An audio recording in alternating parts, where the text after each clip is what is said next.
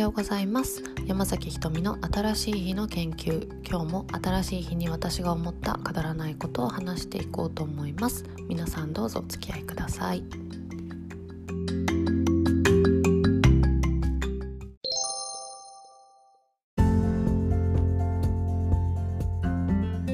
今日はですねどうして日本人はこんなに不倫を許せなくなったのか。というテーマについて話していきたいと思います。というのもあの渡部さんの不倫の、ま、謝罪会見が話題になっていて内容ももちろんそうなんですけどどちらかというと,、えーと、報道陣の方の質問のスタンスというか同じことを何度も聞いたりとかそれ結構答えようがなくないみたいな質問とかこうあともう浴びせかけるように、あのみんなで寄ってたかって質問するみたいな構図がすごいいじめの構図に似てるみたいな感じで話題になっていたのを見てやっぱなんかこう皆さんも多いと思うんですけどこう最近ここ数年の不倫報道の過熱って違和感あるなっていうふうに思ってちょっとそれを、ま、ノートにもまとめて書いてみたりしたんですけれどもなんでこんなに不倫報道が過熱するのか。で不倫がこう報道される時っていやこれ口出すことじゃなくないとかこう活動自粛とかまでするほどのことじゃなくないか不倫ばっかり報じすぎじゃないかみたいなメディアのこうあり方っていうかメディアの報じ方とかも含めてセットで絶対議論されているような気がしていてなんかそれもすごい特徴的だなと思ってるんですけど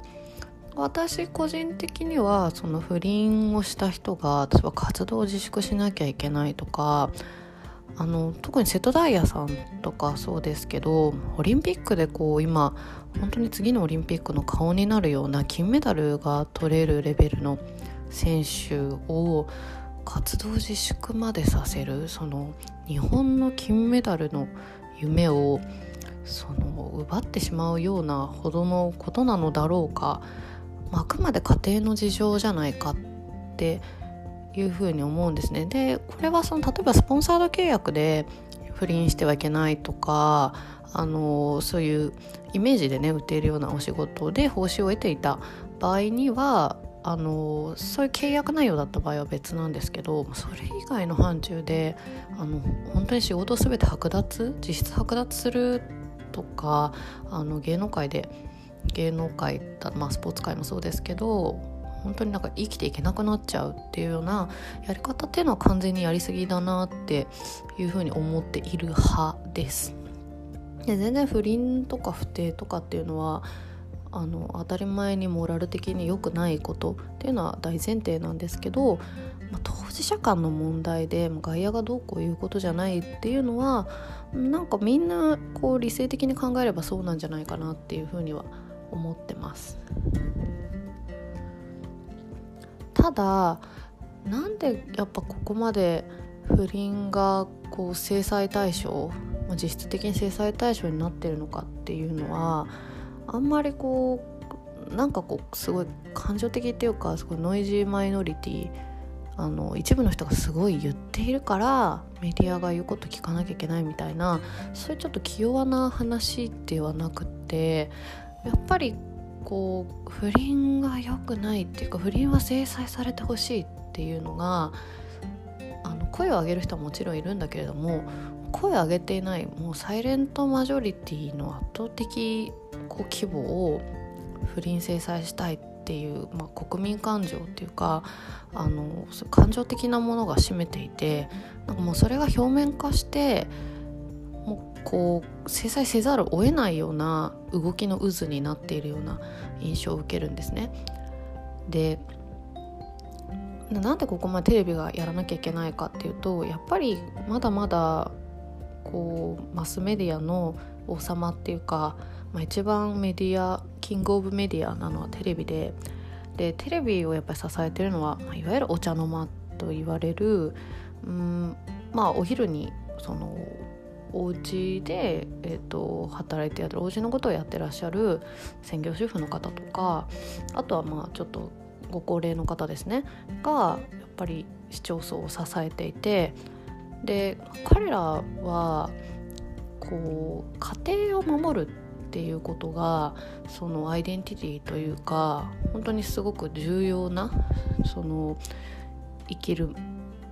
ためにやられている本当に仕事といわゆる外で仕事をしている人と同じレベルで大事なあの活動のコアとしてやられている人たちなので、まあ、そういうこう、まあ、家庭を守るってすごい私は一つの壮大な事業だと思うんですけれども壮大な事業をやっている、まあ、いわゆる事業責任者あの会社に例えたら経営者にあたる人たちから見たら不倫ってすごいブラックスワン的というか。でブラックスワンって要は、まあ、予想ほとんど予想できないけれども、まあ、起きてしまうとすご壊滅的な被害があるような事象のことをまあ言いますけど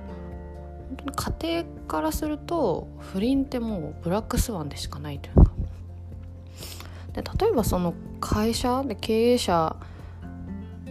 っていうふうに例えた場合うん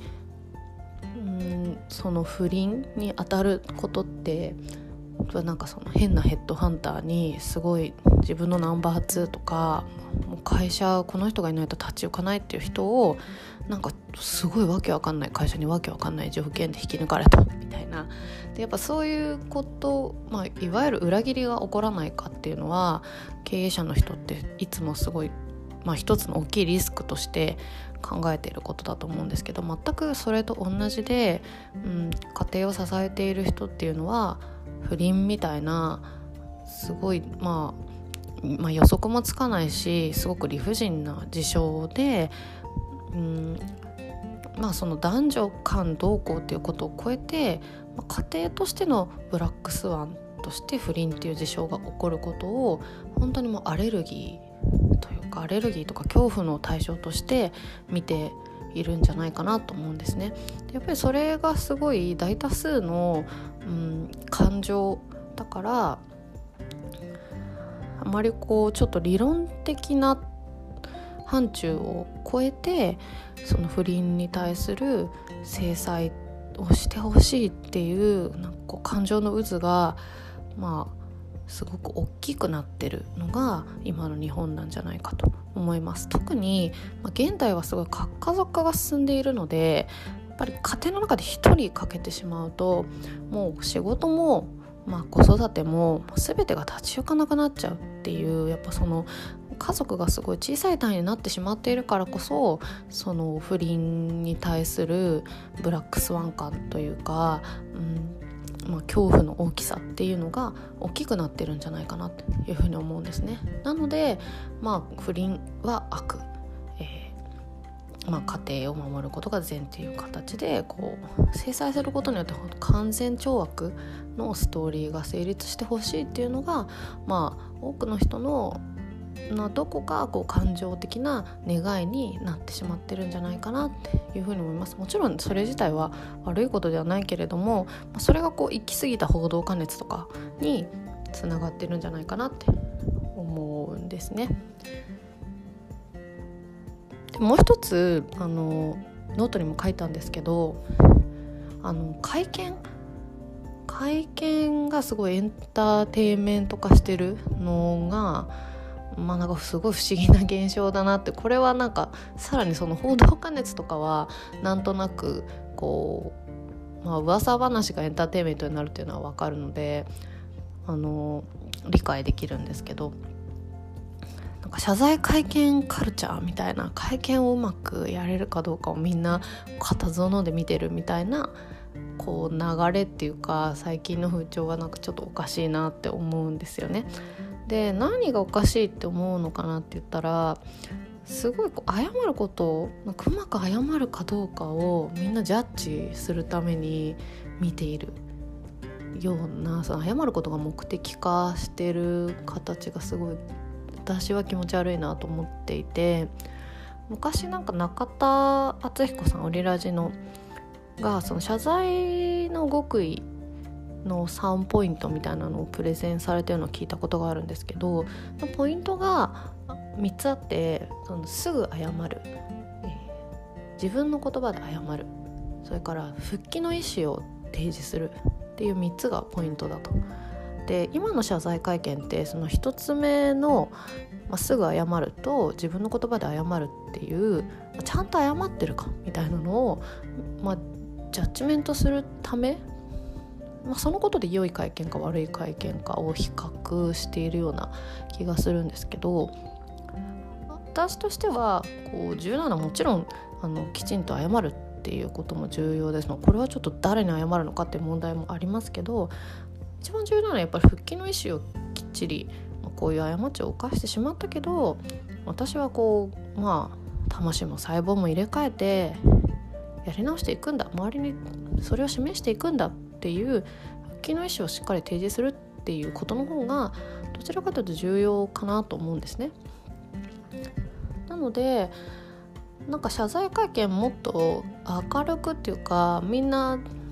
あの復帰の意思もセットで見てあげたらいいのにって思いまして本当はその復帰の意思がある人に関してはもっとマスメディアがその復帰した人を応援するその這い上がろうとしてもがいている人を応援するようなコンテンツ作っていく方がいいんじゃないかなまあそれを届ける方がいいんじゃないかなって思うんですよね。うんまあ今回の多分ガキの使いの話もそうですしまあ、それもなんかふざけた気持ちで出たというよりはやっぱり復帰でその、まあ、笑いっていうお仕事の中でできる形をその多分渡辺さんなりに模索してちょっと全然わからないですけどあのした形なんじゃないかなと思いますし私はまあ生徒ダイヤさんとかは水泳で圧倒的に強いっていうその本当にプライベートとは関係ないあのいわゆる本当に挽回まあ、その信用をまあ一気に挽回できるような力を持っている方なので、まあ、そういう姿をシンプルにあの報道、うん、報道していくことで元気に元気づけられる人っているんじゃないかなと思うんですよね。というのもあの人間ってやっぱストーリーが好きなのであの例えば挫折した人とか失敗した人が這い上がっていくストーリーってこうみんな大好きなんですよだからもう挫折したことをみんなが知っている人が這い上がっていくストーリーっていうのはなんだかんだすごい勇気づけられるものじゃないかなと思うんですよね。で、まあ、こんな時代なのでやっぱりそういう頑張ろうと思っている人を見る方がその謝ろうと思っている人を見るよりもみんな元気になるんじゃないかなって思っちゃいます。で今最近はどちらかというと YouTube の方がテレビより見るんですけど、ま、ちょっとその不祥事の中身も違いますしそれに対する私の所感みたいなものは、まあ、ちょっと置いとい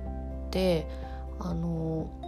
宮迫さんとかあと手越さんとかあと天チムさんとかでこうあるある不祥事を起こしてそれをきっかけにこうちゃんと這い上がっていくっていうか、まあ、やり直しますっていうことを YouTube ですごいしっかり発信されていて、まあ、YouTube がすごい強いメディアになってるからこそできることだと思うんですけどやっぱその3名のコンテンツってなんか私思わず見ちゃうしすごいこう逆境からこういろんな人の信頼を勝ち取っていくっていうプロセスはうんなんかどうあれすごい尊敬するなって思って元気をなんだかんだもらうなっていうふうに思います。でやっぱりコロナとか先が見えない不安な時代で人ってこう不安がこう溜まりやすい環境でかつ時間があるとすごいそ外に外側に答えを求めてで外側が自分の期待通りにならないとすごいそれを攻撃しだすっていうまあみんなが今内向的になっててかつまあどうしても状況的に時間があるからすごい外に対して攻撃的によりなりやすくなっててそれがその不倫問題の加熱にもつながるつながってると思うんですよね。でも逆にこういう不安な時代だからこそなんか元気になるようなコンテンツだったりまあその表に出る人たちが起こすことがむしろこう元気づけられるようなコンテンツとか見せ方に転換していった方がこうみんなのため日本のためになるんじゃないかななんてちょっと壮大に最後なりましたけど、えーと、不倫問題をもろもろ見ていて私は思って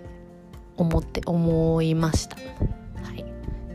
まあ、私はね今は独身なんですけどそういう違和感を覚えてましたという話です。はい。